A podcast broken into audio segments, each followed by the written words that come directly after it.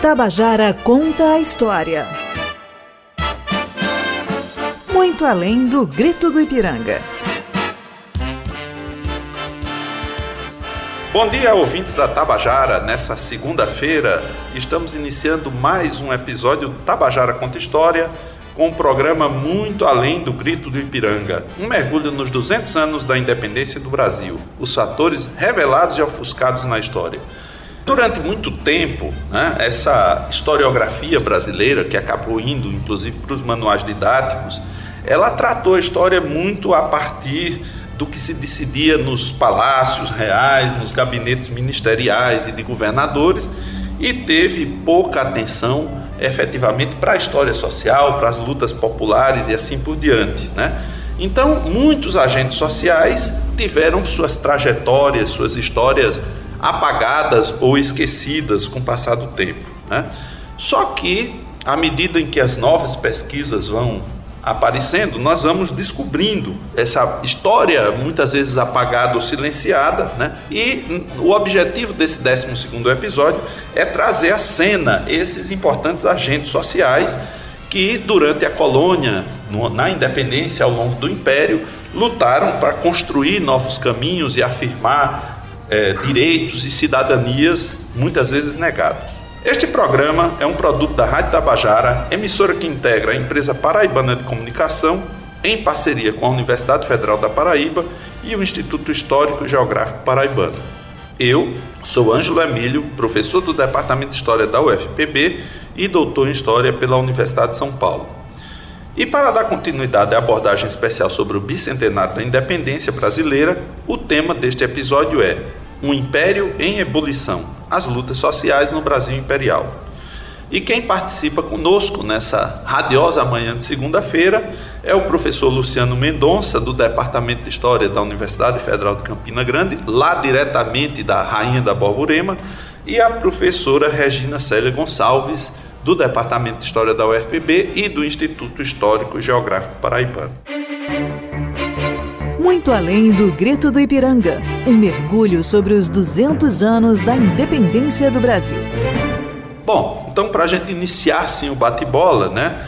Ao longo do período colonial e do império, praticamente todo o império vigiou a escravidão, né? Em uma sociedade profundamente autoritária e excludente onde não havia direitos de cidadania ou eles eram restritos a muito pouca gente. Né? Mas apesar de tudo, apesar disso, essa população que era alijada de direitos lutou intensamente para fazer valer as suas reivindicações. Né? Então vamos começar aqui com Regina e depois para o Luciano. Né? É, a primeira questão né, é que durante a colonização, a independência, a população, e entrando pelo império, né, a população, a maioria da população, não teve acesso a esses direitos que hoje em dia a gente resume pela palavra cidadania. Né? É, quais são os principais momentos no qual essa ordem senhorial e escravista, autoritária, ela é questionada de, em linhas muito gerais ao longo desse período? Bom dia a todas as pessoas que estão nos ouvindo. Eu queria agradecer imensamente ao Ângelo, à Rádio Tabajara e toda a sua equipe por estar aqui hoje. Prazer de encontrar o Luciano também. Eu gostaria de começar destacando para o nosso ouvinte que a trajetória da história brasileira é marcada pela violência. Né?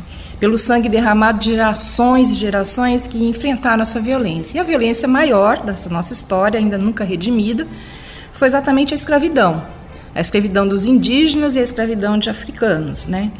E a escravidão e também o latifúndio, eles só sobrevivem com o acionamento de uma extrema violência. E desde o início da ocupação europeia, lá no século XVI, no distante século XVI, da mesma forma que as terras dos povos indígenas foram sendo tomadas e as populações indígenas que resistiram foram sendo mortas ou escravizadas, começou também a história da sua luta e da sua resistência. Né? Então, e tratou-se e continua a acontecer até hoje, né, de uma luta cotidiana, não só em momentos específicos. Essas revoltas específicas, elas têm maior visibilidade na, na produção do conhecimento histórico, na historiografia. Mas no cotidiano, essas resistências, essas lutas perduraram e continuam a perdurar na nossa sociedade. Né? A guerra contra dos colonizadores contra os indígenas, por exemplo, tem uma larga cronologia que a gente poderia estabelecer, que começa lá no século XVI e perdura em pleno século XXI. Já visto o que está acontecendo na Amazônia recentemente. E na própria Paraíba. E, com certeza. No início da colonização é. Exatamente. Você tem a guerra contra os potiguara, que durou 40 anos, né, foi mais de 40 anos para os portugueses conseguirem conquistar o Rio Paraíba, né, a Guerra dos Cariris, né, é chamada a Guerra dos Bárbaros, que perdurou de 1660 até 1780. A gente ainda tem né, a resistência indígena nos sertões. Então, em, toda, em todo o Brasil, mas particularmente na, nas capitanias do norte, né, Paraíba, Pernambuco, e o Rio Grande, a Guerra dos Bárbaros foi um fator social importantíssimo que resulta né, numa cultura local muito, muito intensa ainda. Mas é muito importante também destacar que, além dos escravos, das pessoas escravizadas, havia uma larga camada de homens pobres e homens livres que também resistiram, que também lutaram porque ao lado, né, ou no interior das grandes fazendas de açúcar, de algodão, de café, tinha essa gente livre que realizava uma série de trabalhos que não eram realizados pelos escravos. Da mesma forma, nas pequenas cidades, nas vilas, e todos, sem exceção, estiveram envolvidos em lutas sociais, seja de conquista de espaço, reconhecimento, seja de resistências, ameaças de destruição, e todos, por serem em grande parte descendentes de indígenas, de pessoas escravizadas, que eram caboclos, e homens livres corriam permanentemente durante todo o período da nossa história, da conquista até o final do império, o perigo da reescravização. Então, o que acontece é que essa história dos indígenas, dos escravizados indígenas, de africanos, de homens pobres e livres, são mais conhecidas pela historiografia em alguns momentos pulsantes, mas muitos de seus embates cotidianos foram esquecidos, não foram documentados, não deixaram rastros visíveis, deixaram apenas alguns fragmentos né, desse passado que sobrevivem nos arquivos. É interessante, a gente vai ver no próximo bloco, que algumas das revoltas populares que produziram documentos tiveram esses documentos literalmente destruídos pelas forças da repressão. Agora vamos levar, ou melhor, trazer a voz do professor Luciano da Rainha da Borborema para cá para a gente continuar essa prosa historiográfica e histórica. Bom dia, né? Um abraço aí fraterno para Regina, para Ângelo, né? Como a, a, a, Regina já colocou aqui, né? Desde o início da colonização, com a tentativa do projeto, né, de se tomar as terras é, é, é, dos povos nativos, de implantar escravidão, de implantar uma nova forma de poder que estivesse em coadunação com esse projeto colonial, né, inserido no contexto maior de formação do novo mundo.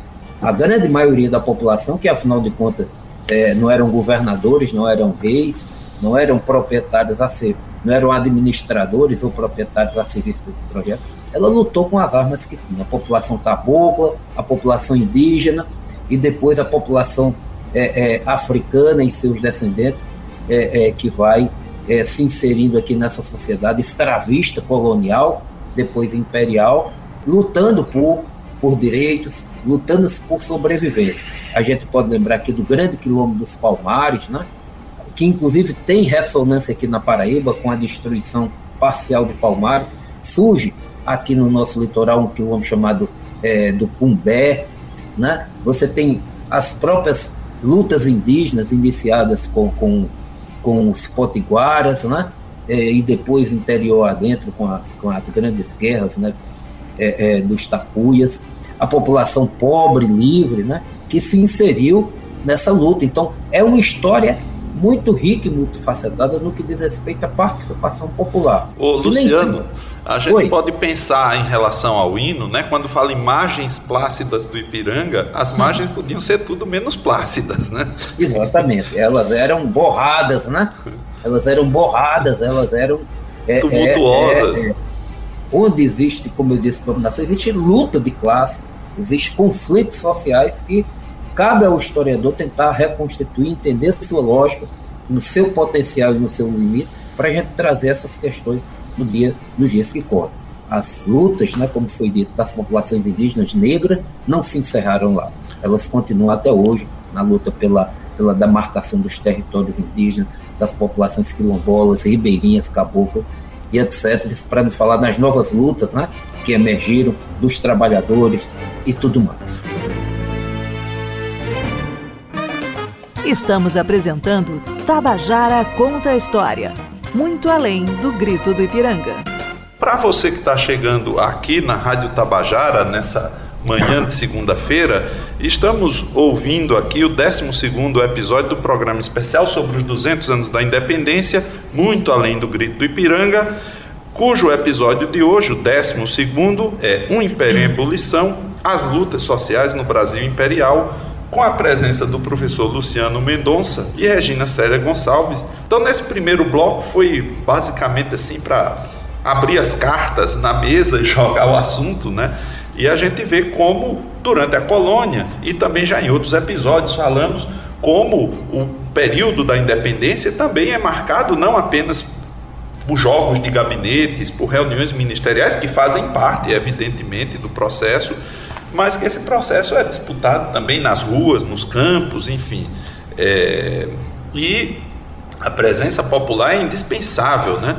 E a gente imagina ali o 7 de setembro, depois Dom Pedro coroado, entronizado, né, imperador do Brasil, há algumas reações, né, imediatamente também falamos aqui da Confederação do Equador e tal, que contesta aquele regime centralista, mas num dado momento, aparentemente as questões se serenam, né? E em 1831, Dom Pedro, né, dadas as contradições que também falamos em outros episódios, Dom Pedro é obrigado a, a abdicar e vai embora.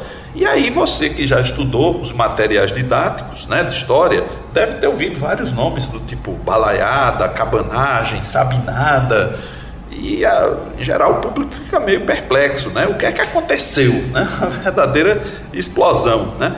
Então, chamando aqui Regina e Luciano para continuarem essa prosa, né? O que é que acontece, né? Que de repente parece que todo o império de norte a sul explode. O que é que explica esse monte de lutas que acontecem nesse período? Então, eu acho que tratar do que acontece no período regencial tem que retomar um pouquinho né, um, um, dado importantíssimo que é uma das causas fundamentais, se não a fundamental, na abdicação de Dom Pedro I, e eu vou retornar à questão da escravidão. Né? É, um dos grandes problemas durante o primeiro reinado foi justamente o acordo de Pedro I para ter seu, seu mandato reconhecido pela Inglaterra, então a maior potência da época, né, de que o tráfico de escravos seria interrompido no Brasil. Bom, as classes dominantes escravistas, né, escravocratas, elas recusaram aceitar isso. E entre vários outros é, fatores, esse foi um dos que levou a praticamente haver um golpe contra Dom Pedro I, que foi obrigado a abdicar né, em nome de seu filho, o Dom Pedro, o Pedro de Alcântara, que depois assumiria né, em 1840 o trono, depois do chamado golpe da maioridade. Mas vejam, é, o que é muito importante destacar é que há uma série de movimentos que eclodem nesse período da regência, porque entre a abdicação de Pedro I, quando Pedro de Alcântara tinha apenas cinco anos, e, a, e, o golpe da maioridade, houve um período regencial de, que durou nove anos e que teve uma grande disputa entre duas forças, aquelas que defendiam central, o centralismo né, do governo e as forças ditas federalistas, por uma historiografia posterior, inclusive. Ou autonomistas. Ou autonomistas, né, que procuravam enfatizar o poder é, nas, nas províncias, das, das elites locais.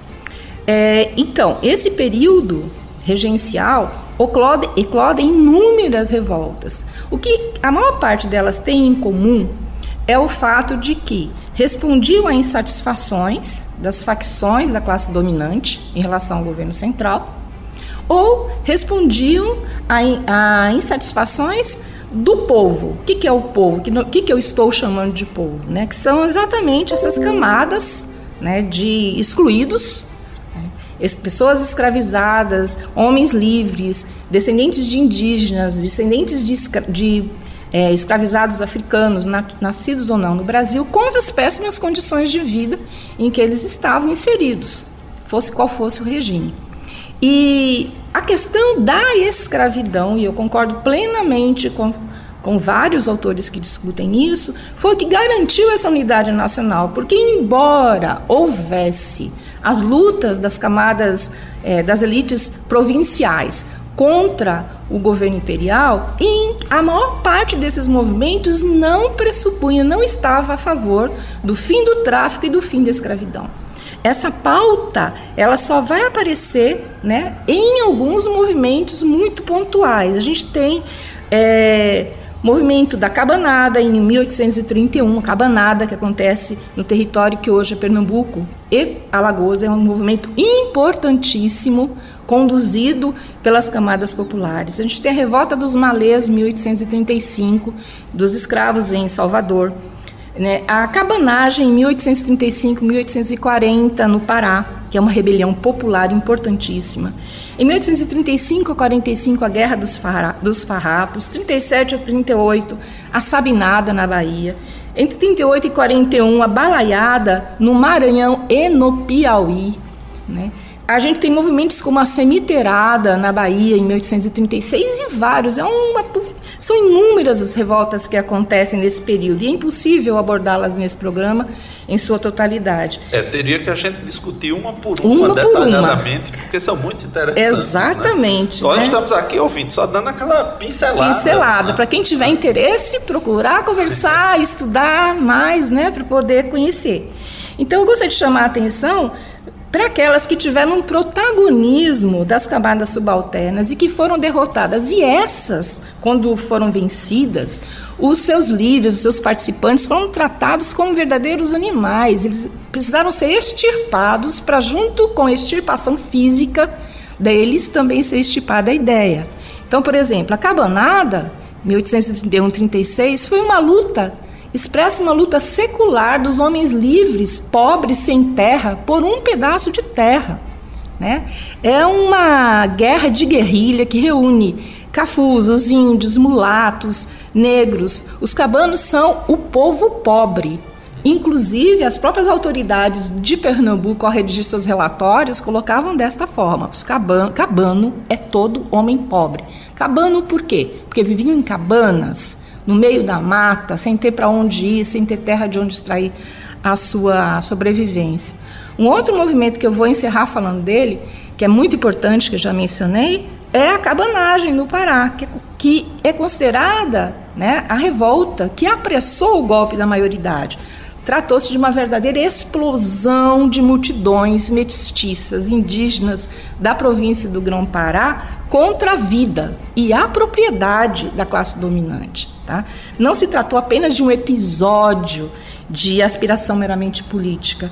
A única revolta em que representantes das camadas populares assumiram um poder em uma província. É isso, invadiu o palácio do governo, matou o governador, matou o marechal de ar, o comandante de armas, matou negociantes ladrões, né? Patrões maldosos, enfim, foi uma verdadeira ebulição social que resultou numa verdadeira chacina do, pelas forças da repressão. Então são momentos explosivos da história, né, do período regencial que repercutem muito no, nos períodos posteriores e repercutem em uma situação histórica de violência a que a gente já se referiu antes. Luciano, então vamos aí da Rainha da Borborema de volta aqui para nossa prosa. Eu queria só fazer um acréscimo ao quadro mais geral que, que Regina já expôs agora há pouco, fazendo um pequeno adendo no que diz respeito a, a, questão das lutas dos escravizados, né? Porque é, quando a gente estuda esse período aí, né? Da independência, do próprio processo de formação do Estado Nacional e da própria nação, se enfatiza né, muito, principalmente no período regencial, a participação dessas camadas né, de homens livres pobres de diferentes estratos. Mas é bom que se diga que numa sociedade escravista, o, a contradição básica é, é o embate seja dissimulado, seja direto, entre senhores e escravos. E como a independência e depois o que se emergiu dela, um, um, um Estado né, e uma nação escravista, é, enfim, a, a, classe dominante, vide os senhores de café do Vale do, do Paraíba, foi essa gente que controlou o Estado brasileiro. Inclusive, escanteou Dom Pedro I, que embora tenha servido até um certo momento, todo aquele momento da transferência da corte, né?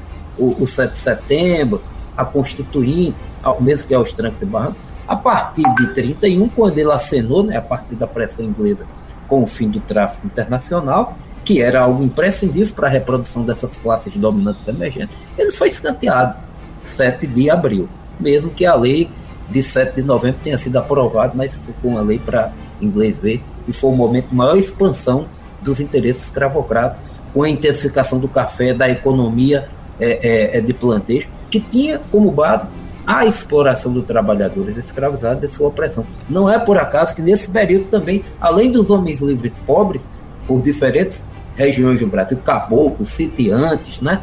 É, é, é, é, indígenas e outros segmentos que compuseram a base desses movimentos que Regina colocou, alguns urbanos, como a Sabinada, Guerra dos Cabanos, Cabanagem, Balaiada, nós tivemos o quê? Um ciclo importante de revoltas de escravos que atravessaram esse período.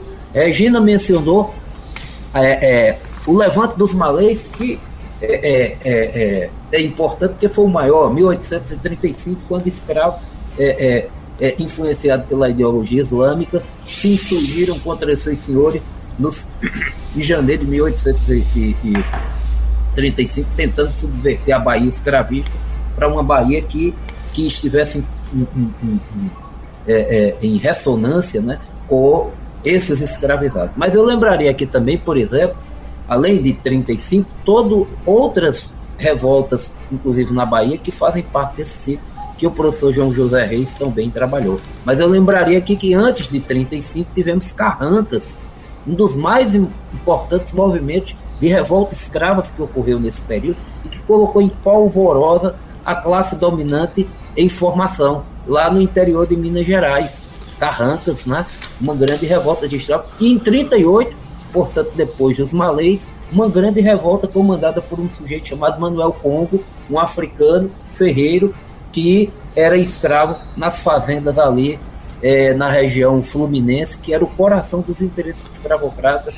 Eles fogem, né, formam um quilombo, é, é, se revoltam contra os seus senhores e suas principais lideranças são caçadas como bicho inclusive pelo futuro Duque de, de Caxias, que antes de se destacar na repressão a movimentos como a Farroupilha, é, é, Balaiada, começou a sua trajetória de repressor a serviço desse Estado escravocrata, pois... caçando escravos. Foi ele responsável pela captura de Manuel Congo, sua prisão, seu julgamento sumário e sua execução pública lá em Pati dos Alferes. Então, esse ciclo de revoltas de escravos são muito importantes é, é, é, nesse contexto né, é, de desordem, entre aspas, que constitui esse processo de formação do Estado brasileiro. Tabajara conta a história.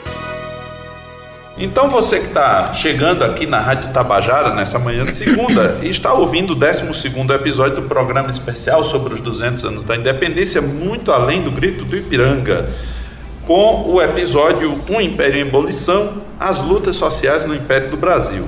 E contamos com as presenças do professor Luciano Mendonça, da Universidade Federal de Campina Grande, e Regina Célia Gonçalves, da UFPB e do Instituto Histórico Geográfico Paraibano.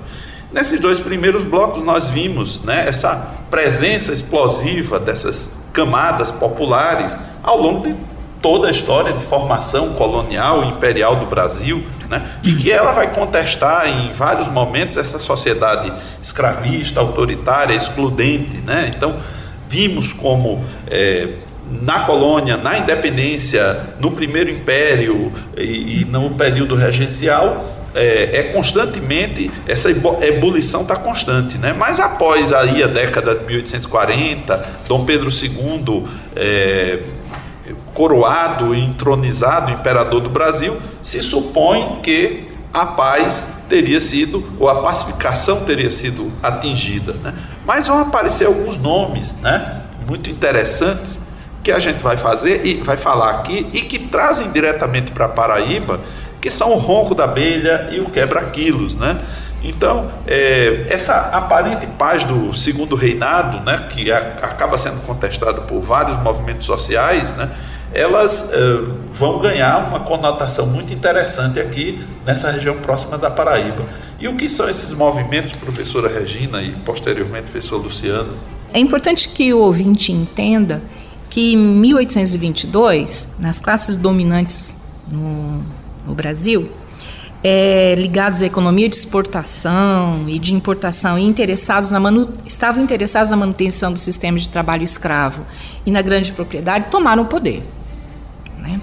Após a independência, eles reafirmaram a tradição agrária da economia brasileira, resistiram às pressões para, inglesas para abolir o tráfico de escravos, organizaram um sistema político centralizado, subordinaram a igreja ao Estado, enfim, adotaram um sistema de eleições indiretas baseado no voto censitário, que excluía a maioria absoluta da população do processo eleitoral. Pra vocês terem ideia, em 1823, 72,7% da população era formada por negros e indígenas, e esses foram excluídos né, do, de, da, do processo eleitoral. Já eram excluídos na sociedade de uma forma geral.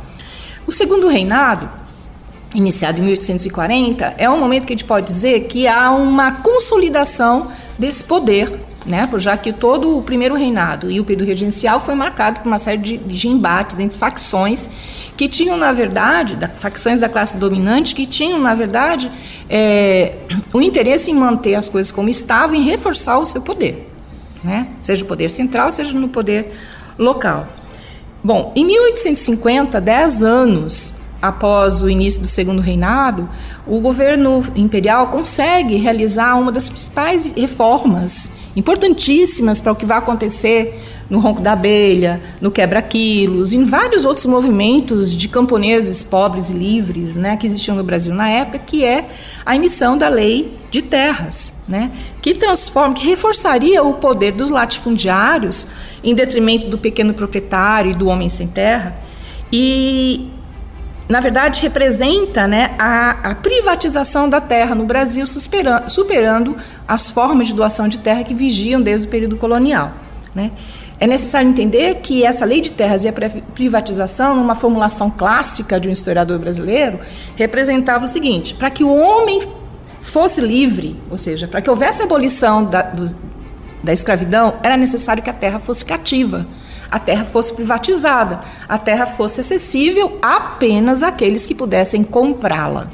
Né? Então, esse marco legal de 1850 não é à toa que no mesmo ano que acontece a lei de terra, se extingue finalmente o tráfico de escravos, depois de toda a pressão internacional que os ingleses vinham fazendo né, desde da independência. Liberta o homem desde que ele seja pobre. É isso, liberta o homem desde que seja pobre e aprisiona a terra para que o homem pobre não, não tome um pedaço não dela. Não algum lugar. Né, não tem algum lugar.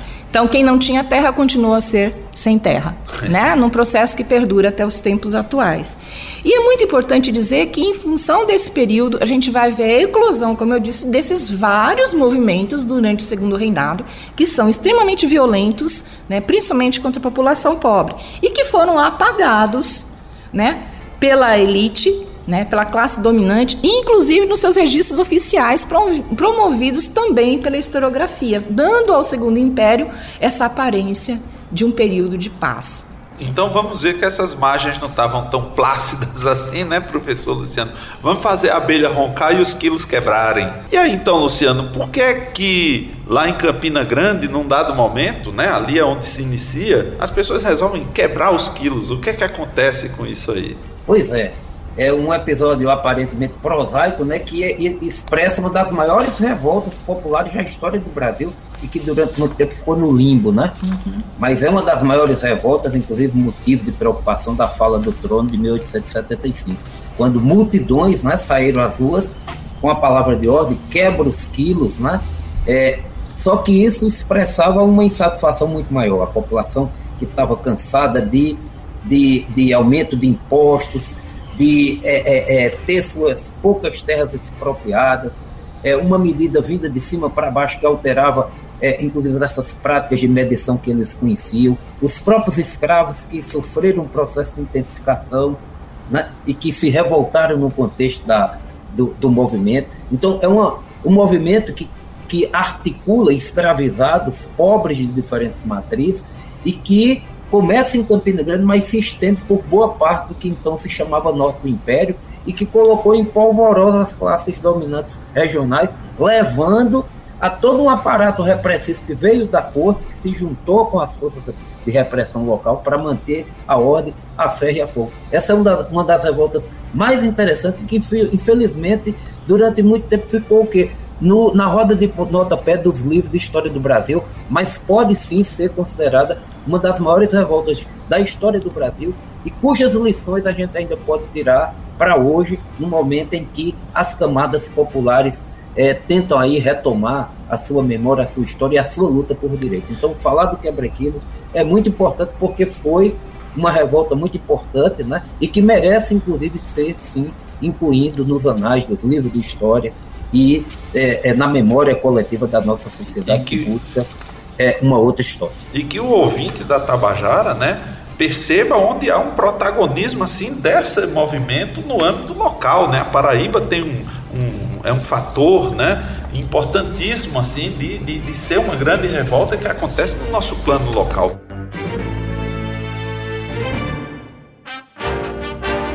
Tabajara conta a história. Muito além do grito do Ipiranga. A prosa está excelente e a gente iria muito longe aqui, né? Falando de história. É difícil, né, professor de história, querer se conter, né? Mas, é enfim, é agradecemos a Luciana e a Regina, né? E a companhia de todas as pessoas, ouvintes, né? Já deixando o convite para estarem conosco na próxima segunda-feira, no mesmo horário, às 8 da manhã, pelas Tabajara MFM e nas redes sociais da emissora. O próximo episódio do Muito Além do Grito do Ipiranga vai abordar o tema A Consolidação da Ordem, a Conciliação no Império do Brasil, enfocando a conciliação pelo alto que consolidou o Império, apesar das inúmeras contradições que ele carregava. Este episódio contou com os trabalhos técnicos de João Lira, roteiro de Fernanda Gonçalves, edição e gerência de jornalismo de Marcos Tomás. Eu sou Ângelo Emílio para a Rádio Tabajara. Excelente semana para todos e todas. Tabajara conta a história. Muito além do grito do Ipiranga.